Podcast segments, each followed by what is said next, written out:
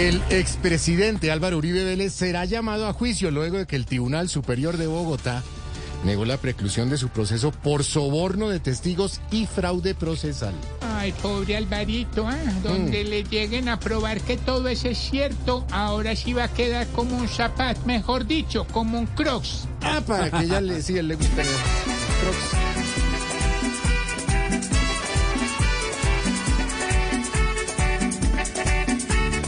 Dicen por ahí que yo siempre soy el malo.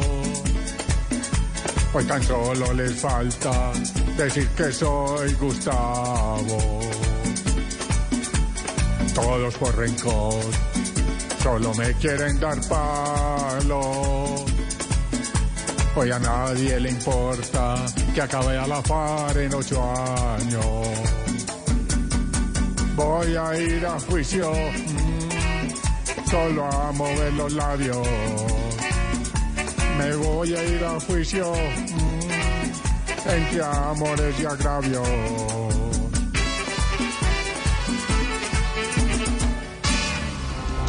Ay, Ave María, ahí cantó la canción. Cantó, cantó. Bueno.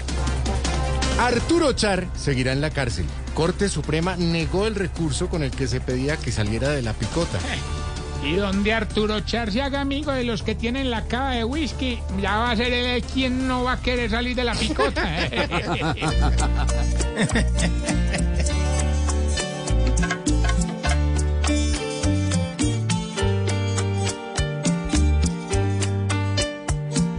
Otro que se queda en la picota, tomando whisky en las rocas y comiendo camarón. Otro que se aloja en la picota mientras el papá lo dota de lujos en la prisión.